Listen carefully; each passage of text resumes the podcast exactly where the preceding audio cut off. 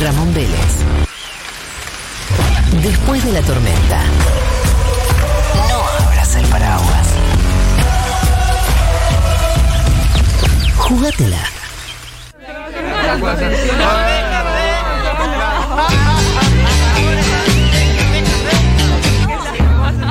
Qué lindo que es estar en Mar del Plata, en Alpargatas. Otra vez Juan y Juan. Esa canción. En la rotonda de Alpargatas. ¿Esa dónde queda? Eh, También. Pasando la rotonda de Coto. ¿Viste que están esos Ay, mojones? Eh, el Rotonda de Alpargatas es porque estaba la fábrica de Alpargatas. seguramente, seguramente. La verdad no lo sé, pero. Antes que me olvide, quiero mandarle un besito a, A ver. Agustina Sosa, que estaba con COVID y está pasándola mal, con dolores. Nuestra amiga cordobesa. que está escuchando Futurock, así que le mandamos un besito. Le mandamos un beso grande. Le mandamos un beso a Luli también, que está escuchando, una amiga. Dijo que le gusta mucho la versión veraniega de Después de la tormenta. Besitos. Re oyenta. Bueno, Beso a Luli. beso a Luli. Eh, volvemos sobre el punto este porque la verdad es que es algo que, Está que cargada de que, datos. tenemos que saldar. Es una cosa Bien. que tenemos que saldar como, como sociedad. Eh, Atalaya está en nuestros corazones, es evidentemente eh, el epicentro nostálgico de, de la patria, diría. Eh, toca fibras muy íntimas. A mí me duele mucho tener que decir todo lo que voy a decir, porque la verdad es que no quisiera ser El Grinch de, el Grinch de, de la, las de la vacaciones. nostalgia, con lo, con lo que a mí me gusta la nostalgia y, eh, y el país. Eh, pero bueno, nada, hay verdades. Pero así como se viajaba mal antes, Así como se viajaba mal antes. las eh, medialunas eran mejores. ¿O yo- no?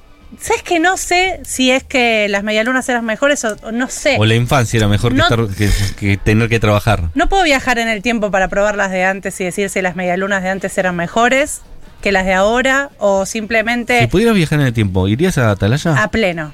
Sí, claro. Re, lo anoto en, la- en la lista de los five de los en el 87. Atalaya. Malísimo.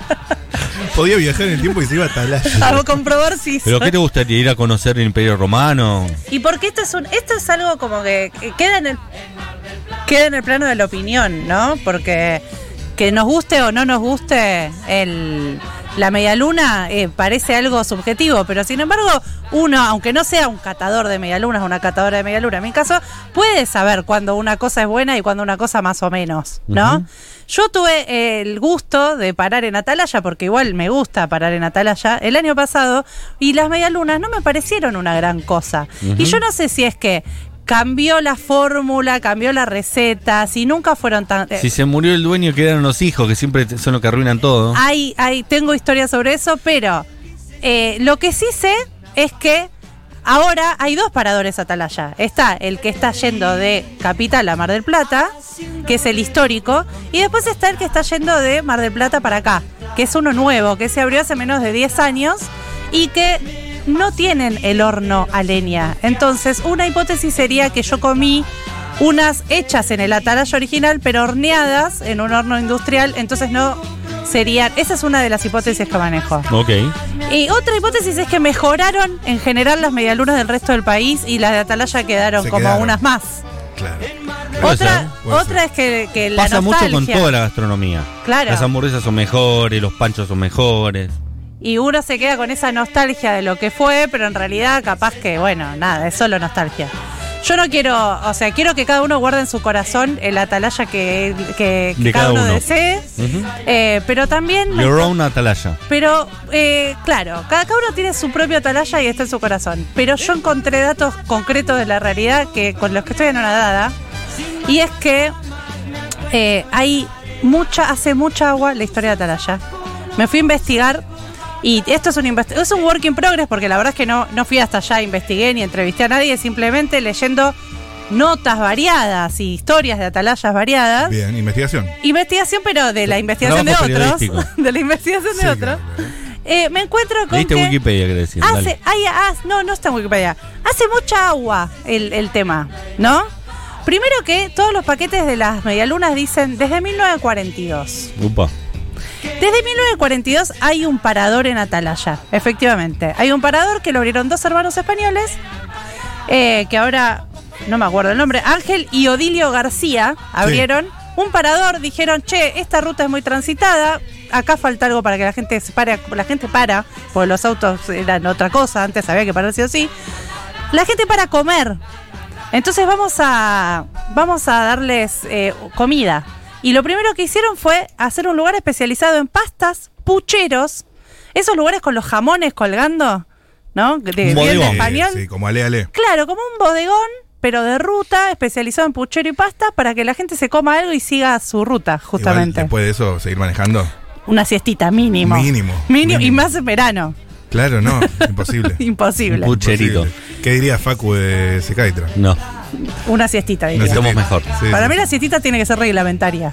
Tiene que estar dentro de lo obligatorio. A favor. Se tiene que medir el nivel de siesta en sangre. Bueno, la cosa es que eh, eso sucedió en 1942, efectivamente, pero no había medialunas. No había, no, se, se vendía puchero. Años después, en los años 50, estos españoles dijeron, vendemos esto y nos vamos a hacer la América a eh, Mar del Plata. Cuenta la leyenda que ellos son los que hicieron las medialunas Sao, que sí son muy, muy buenas hoy en día y que están en Mar del Plata. Los mismos creadores de Atalaya. Los mismos creadores de Atalaya, pero estos lo vendieron y se lo vendieron a, a cinco familias. Que hoy en día los herederos de estas, de, de- o sea, lo- los Claro, sucesores de estas en- familias, En, esa etapa. tercera generación, Succession. desde, eh, desde que hay cinco familias atrás de Atalaya. Y claro, en ese cocoliche de opiniones, estimo, pasó de todo. Sacale manteca y ponele margarina, más barato. Yo Claro. creo que ahí pasó de todo eh, y no sabemos qué pasó. Supuestamente el auge de las medialunas a par- fue a partir de los años 70. O sea, no te explican qué pasó desde 1942 hasta el 70 cuando arrancaron a hacer la medialuna. Sí. Pero el paquetito dice 1942. Pero lo fueron perfeccionando. Yo entiendo igual que después del tiempo, con demasiados, o sea, ya los hijos de los hijos, Sí. demasiado, o sea, como- Uno estudió marketing. cla- mucho- Claro. muchas manos en un plato hace mucho. Hace mucho garabato. Sí. Para mí es todo nostalgia, algún momento de buena medialuna y el resto no se sabe. El resto lo hicimos nosotros. Atalaya somos nosotros. Bien. Claro. No es Atalaya. Eh, no existe. Es un sueño nuestro. Atalaya hoy en día está súper modernizado y, y se, y hasta se llevaron puesta la estética, que era lo más lindo, ¿no? Sí, la parte logo, eh, un arco iris. El arco iris ese que tiene la construcción, al principio no era un arco iris, era solo un arco. Después le pintaron un arco iris, pero con los colores más de la bandera de, de los de los osos, porque es, un- es una gama de marrones. Dice la, cuenta la leyenda que eso lo habría hecho un arquitecto eh, de la comunidad gay que habría querido eh, emular la bandera gay en ese, en ese Ah. arco iris. Vaya a saber uno. Salió en una nota de la Nación la semana pasada. Dato. Eh, bueno, nada, eso. Atalaya está en nuestros corazones, pero eh, ¿Tienes está algún muy otro datito hermosín? Sí, tengo muchos datitos. Uf, Eh, vaya. tenemos. Dibuje. ¿Saben quién iba a Atalaya? Yo no sé si lo llegué a contar la vez pasada. ¿Quién iba a Atalaya después de ir a bailar? Cacho Castaña. Eh, porque se usaba mucho en una época. Te ibas, terminaba, Sí, sí. cerraba los boliches a las 2 de la mañana y se iban hasta Atalaya a desayunar y volvían. ¿En serio? Sí. Pero es muy lejos. Pero bueno, hay gente que hace eso todos los domingos, como plan familiar. Wow. Ricardito Alfonsín. Mira el Mirá. dato. Mirá. Pero bueno, es de Chascomús, Alfonsín. Claro. Tiene mucho sentido porque está en, en Chascomús, Atalaya. Hay una de las leyendas que dice que el secreto de la media luna podría tener que ver con las napas de Chascomús, Sí. que por eso Villa del Sur está ahí. Y por eso dicen que en la costa también los panificados son mejores Son por el mejores, agua. por las napas. Claro, claro. Hay mucha gente. A ver. Mandando sus opiniones. ¿Qué dice? Sobre todo audios al 1140 66 000. Mucha gente opinando de eh, alpargatas, de San Bernardo. Siempre fui a la cuesta en micro. La única vez que fui en auto fue con un grupo de amigas. Caímos re bajón en Atalaya y fue el mejor bajón de mi vida. Dice Bien, Julieta. banco. Lindo. Buen lugar para bajonear. Lindo bajón. Dicen por acá, eh, si iba a Santa Teresita, iban a romper las pelotas, por algo igual me extraña. Siempre paramos en Atalaya, aunque mi hermana odia ir a Atalaya. Y eso está diciendo en respuesta a lo de Luana Volnovich. Ah, Ah, Me- me- cara de, me- de, de Guido Casca.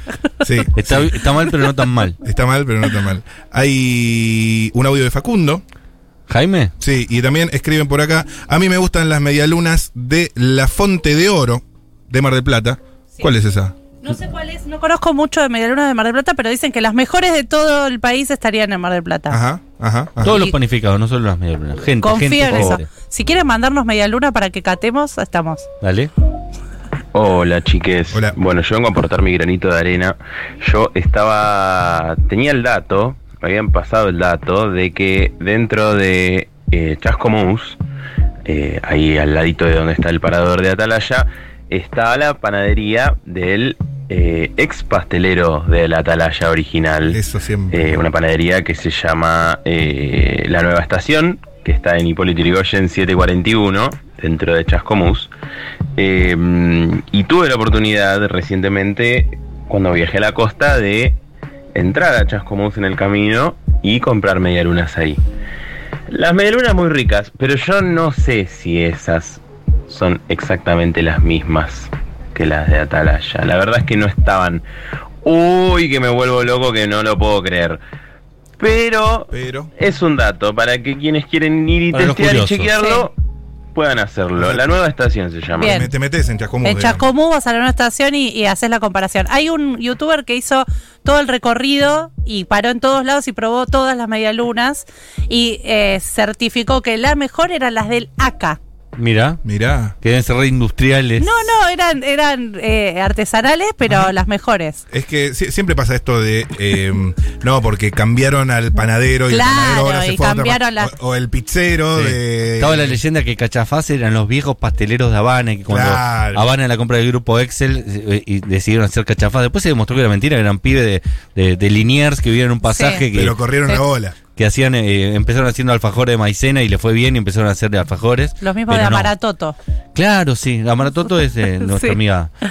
Ya no, pero sí, eh, eran los mismos dueños. Exactamente. Cancelada. Ok. Cancelada. No, no, sí, sigue siendo amiga, pero Sí, una, amigo, pero amiga que su familia tuvo que ver con esa empresa en un momento me contó la historia de que Cachafas y Amaratoto eran eh, los mismos. Acá dice Leandro que hay una atalaya en Córdoba o Rosario, no me acuerdo bien, pero lo vi, sorry, estoy re loco. Bueno, Ok. eh, pero ahí puede ser que haya, no sé, me suena. Eh, hay, están abriendo franquicias y es el, el nuevo proyecto es eso, la franquicia. Entonces Ya nota está, que están son los rompiendo hijos. Atalaya. Es- son los hijos que quieren hacer guita con el muerto y Claro, que pero en realidad lo único que hay en realidad es nostalgia, porque Sí. no son ni la mejor de Es medialuna, ni como el el lugar ya sabor del están- Jimmy. Claro.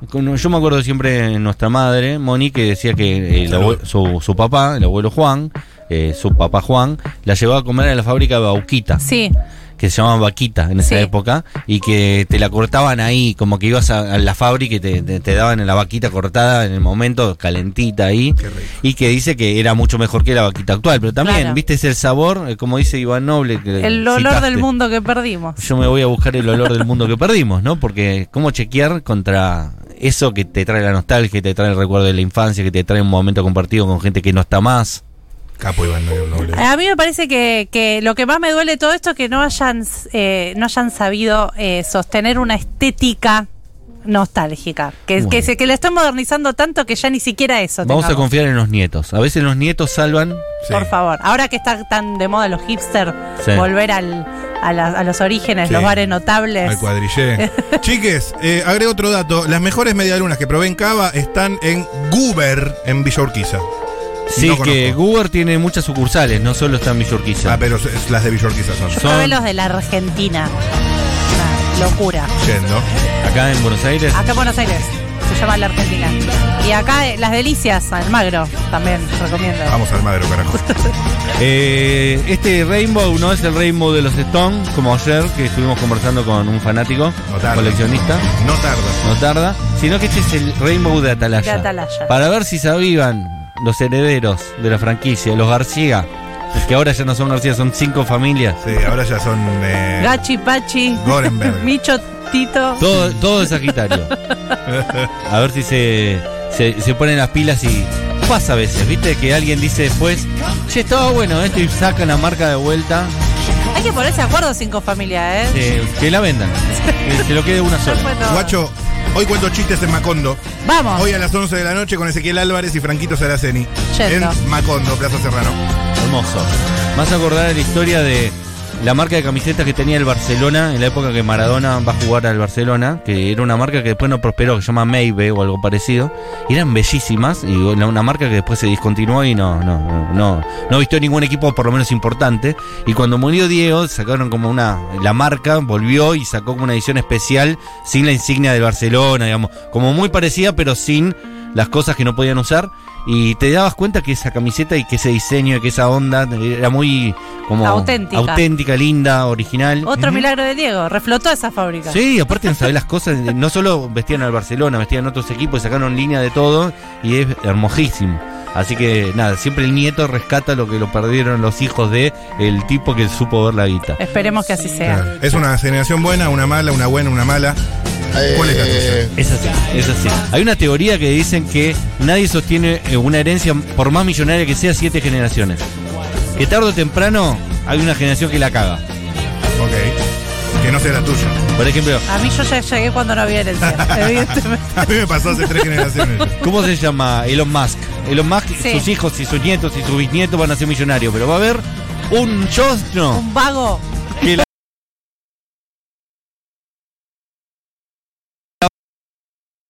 Media vuelta con las canciones que Pablo 30 elige para vos.